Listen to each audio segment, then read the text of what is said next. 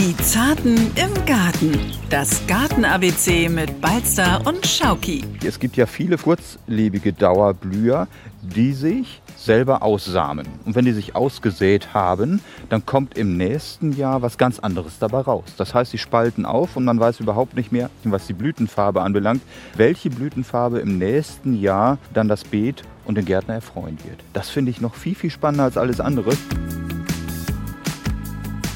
Wir denken daran an aromatisch duftende Pflanzen mit feinem Blattschmuck. Kräuter eben. Und da haben wir die zarten Blüten von Oregano, Thymian, von Minze. Und die lassen die Rosenblüten einfach optisch noch schöner, noch strahlender wirken. Und die sollen auch aufgrund ihrer ätherischen Öle viele Fraßfeinde fernhalten.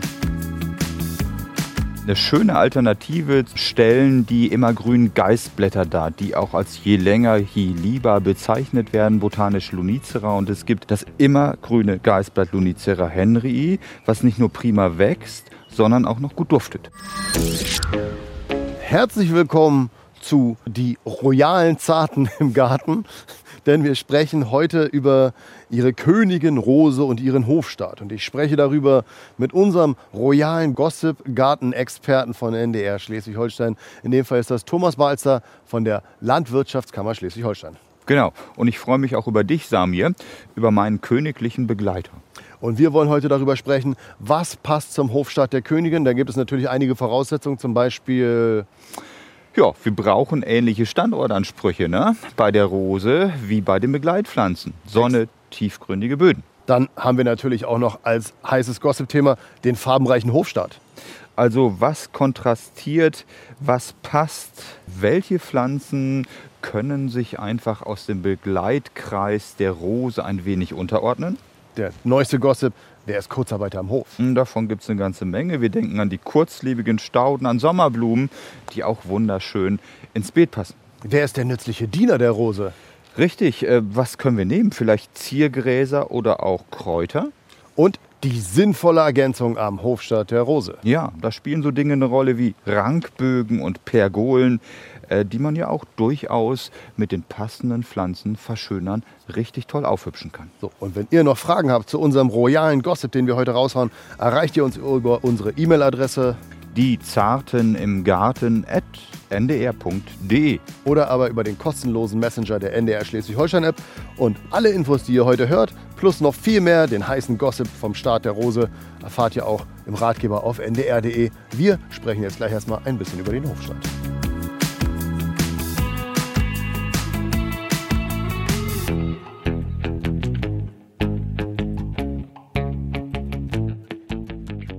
Wer in den Hofstaat gehören will, der hat sich an bestimmte Regeln zu halten, beziehungsweise muss ähnlich leben. In dem Fall heißt das der Standort und der Boden. Und der Boden sollte ja auf jeden Fall nährstoffreich sein und eher durchlässig. Wir wollen ja auch eher trockenere Böden in voller Sonne haben, die ja für die Blütenbildung der Rosen besonders wichtig sind. Also das sollte quasi keine Moorpflanze oder kein Rhododendron sein, der dazu geht, weil das würde nicht passen. Genau, und genau das müssen Rosenkavaliere auch zu schätzen wissen. Und sie müssen sich daran anpassen. Ähm, es gibt aber noch andere Grundvoraussetzungen, weil wir reden ja nicht umsonst vom Hofstadt. Die Rose soll quasi glänzen, soll über allem stehen. Das heißt, es müssen noch andere Kriterien erfüllt werden. Genau, auf jeden Fall dürfen die Begleiter die Königin nicht in ihrer Höhe überragen.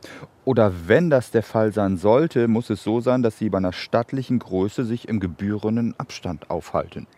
Das kennen wir ja auch. Jetzt hätte ich bald wieder äh, an Prinz Philipp erinnert, der ja auch immer im gebührenden Abstand hinter der Queen sich aufgehalten hat. Und äh, wir sollten auch nicht vergessen, dass noch ein paar andere Dinge eine Rolle spielen. So eine dezentere Farbwahl und natürlich auch ein angenehmer Duft. Die würden zum Beispiel auch den Rosenkavalieren gut anstehen, ohne den Duft, der herausragend ist, oftmals bei Rosen überstrahlen zu wollen. Also es muss wirklich eine dezente Pflanze sein, die sich auch vom Kontrast zurückhält. Und die gerne aber auch eine andere Blütenform haben darf. Ja, auch ne? smart, natürlich. Und natürlich einfach einen Kontrast darstellt. Jawohl. Damit haben wir jetzt quasi schon mal die Grundvoraussetzung für unser Casting zum Hofstaat erfüllt und können uns dann gleich mal mit den Kandidaten beschäftigen. So machen wir das. Dezent sollen sie sein, sie sollen nicht zu hoch sein und sie sollen sich der Rose unterordnen. Trotzdem wollen wir natürlich auch den ein oder anderen farblichen Kontrast und da hast du uns einen farbenreichen, abwechslungsreichen Hofstaat zusammengestellt. Fang doch mal an. Wer ist in der Entourage der Königin? Also ich fange jetzt mal auch aufgrund der jetzt blühenden Zierlauche mit denen an, weil diese herrlichen Zwiebelblümchen in Kombination mit Gräsern und rosafarbenen Rosen so einem Beet einen ganz modernen Charakter verleihen. Hier bei uns blüht es ja ganz schön mit dem Zierlauch. Und da ist es einfach so, dass diese violetten Blüten sehr, sehr gut dazu passen. Oder noch ein weiteres Beispiel, blauer Rittersporn und weißer Steppensalbei. Die ergänzen sich wunderbar und passen auch hervorragend zu jeder Blütenfarbe der Rosen. Das sind Beispiele, die einfach herausragend sind. Und wer Gelb mag, ist ja auch nicht jedermanns Sache. Dafür habe ich auch noch ein Beispiel. Die Schafgabe ist ein toller Rosenbegleiter für zum Beispiel orangefarbene Austin-Rosen. Die sind traumhaft schön. Und noch ein letztes Beispiel. Im Mai, Juni verschönern Schwertlilien und Lupinen das Rosenbeet wunder, wunderschön. Man kann dann wahrscheinlich auch verschiedene Sachen kombinieren ne? Ja. an den Stauden, dass man da Auf jeden Fall, aber das waren so kontrastreiche Geschichten, die aufgrund ihrer Blütenfülle und Blütenfarbe jetzt im Jahr, im Frühjahr und auch später im Frühsommer einfach besonders schick aussehen. Und äh, nicht zu vergessen, unser Gartengoodie aus der letzten Folge. Hätte ich bald vergessen. Ja. Frauenmandel. Und da kommen besonders die filigranen, schönen Blätter und Blüten zum Tragen. Und bitte, das sei jetzt auch nochmal erwähnt, die Insektenfreundlichkeit. Und die steht eben da auch im Vordergrund. Perfekt. Da haben wir ja wieder so viele Sachen. Also dieser Hofstadt der Königin, ne? der gefällt mir immer besser. Super schön.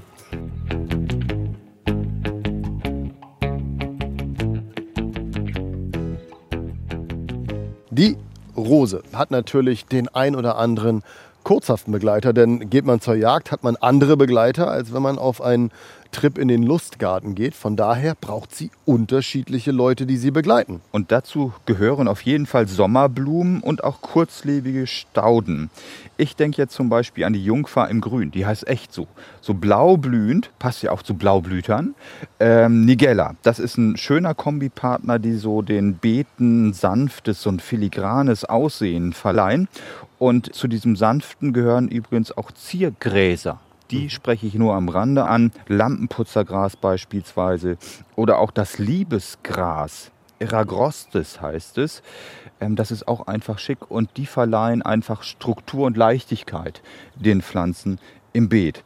Kommen wir jetzt nochmal vielleicht zu den zartrosa Stockrosen, zu den rosaroten Bartnelken. Das sind tolle Begleiter fürs romantische Beet. Es gibt ja auch viele Romantikrosen mit tollen Dufteigenschaften. Und wenn wir dann noch in so ein solches Beet integriert emporwachsende Königskerzen einbeziehen und verspielte orangefarbene Kapuzinerkresse. Die kennt jeder. Die gibt es jetzt überall beim Gärtner zu kaufen. Dann hat man farblich wunderbar was zum Unterpflanzen auch für Hochstammrosen, die wir auch nicht vergessen sollten. Und wie ist das? Also, weil es sind ja wirklich kurzlebige Begleiter. Ähm, sieht das danach dann noch hübsch aus oder muss ich mir dann irgendwie den Kopf machen, oh Gott, das muss ich sofort wieder rausgraben, bevor das im nächsten Jahr irgendwie doof aussieht? Nö, überhaupt nicht. Es gibt ja viele von den eben angesprochenen zum Beispiel, die gehören auch dazu, kurzlebige Dauerblüher, die sich selber aussamen. Und wenn die sich ausgesät haben, dann kommt im nächsten Jahr was ganz anderes dabei raus. Das heißt, sie spalten auf und man weiß überhaupt nicht mehr, spalten auf, in Anführungsstrichen, was die Blütenfarbe anbelangt. Man weiß gar nicht, welche Blütenfarbe im nächsten Jahr dann das Beet und den Gärtner erfreuen wird. Das finde ich noch viel, viel spannender als alles andere. Das Leben ist manchmal auch ein Wunschkonzert. Äh, Ja, oder ein Überraschungskonzert in dem Fall eher. Und darum wollen wir einfach den Überraschungsmoment unbedingt nutzen. Das heißt also, man hat quasi in diesem Jahr äh, Farbe X und im nächsten Jahr kann es Farbe Y sein. Das heißt, wir haben eine kleine Überraschung. Wir müssen selber nicht wirklich eingreifen und wir haben trotzdem eine Abwechslung, die im Idealfall uns auch erfreut. Genau, so ist es. Das klingt doch schon mal alles richtig gut. Und es gibt aber auch nicht nur äh, Kurz, Kurzarbeiter am Hof, sondern es gibt auch nützliche Diener. Also Pflanzen, die, die neben der Rose stehen und nicht nur toll aussehen, sondern auch richtig nützlich sind. Und über die schnacken wir gleich. Die Königin Rose braucht natürlich auch äh, neben ihrem Hofstaat auch den ein oder anderen Hofdiener. Und da haben wir uns um Pflanzen gekümmert, die nicht nur gut neben der Rose aussehen, sondern auch noch einen zweiten Nutzen haben. So sieht's aus. Wir brauchen oftmals im Rosenbeet ja auch Einfassungspflanzen. Und dafür wunderbar geeignet ist natürlich der Klassiker Buchsbaum oder auch Buchsbaumersatzpflanzen. Ähm, die kleinen schönen Blättchen sind einfach wunderschön. Man kann sie aber auch als Kugelform oder als Pyramide geschnitten so ins Strauchrosenbeet kombinieren. Auch eine ganz, ganz tolle Sache.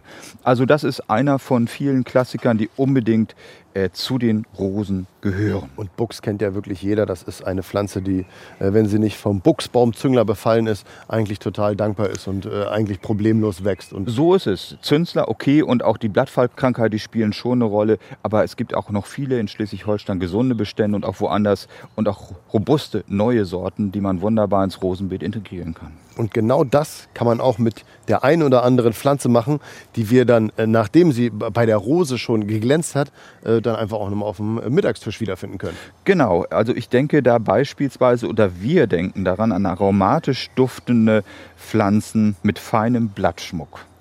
Ähm, Kräuter eben. Und da haben wir die zarten Blüten von Oregano, von Thymian, von Minze und die lassen die Rosenblüten einfach optisch noch schöner, noch strahlender wirken. Und die sollen auch aufgrund ihrer ätherischen Öle viele Fraßfeinde fernhalten. Das hat sich nicht zu allen Blattläusen rumgesprochen, aber manchmal ist es wirklich so. Und es sieht einfach auch toll aus. Und darum sollte man die Kombi wählen. Auch so ein ganz ordinärer Schnittlauch oder Schnittknoblauch kann toll aussehen. Und wenn wir mal sehen, dass die nachher auch blühen, er läuft wie hier, von mir weg. genau beim Schnittknoblauch, die Blüten sind noch nicht ganz aufgegangen. Sowas ist einfach schön. Wir sind wieder beim Thema Bienenfreundlichkeit und auch all das lässt sich wunderbar miteinander kombinieren, wie auch die Schokominze, die ganz, ganz gerne auch aufgrund des Laubes und der schönen Blüten in jedes Beet gehört. Und dann auch vom Aroma oder vom Duft her eine sinnvolle Ergänzung zur Rose ist. Absolut. Und das ist eine Symphonie der sinnlichen Erlebnisse für jeden Geschmack. Okay, und ich glaube, mehr kann ich dazu nicht sinnvoll ergänzen. Trotzdem wollen wir gleich darüber reden, über die Sachen, die Rosen sinnvoll ergänzen. Also, äh, wie kann ich vielleicht auch ein bisschen nach oben unterstützen? Jo.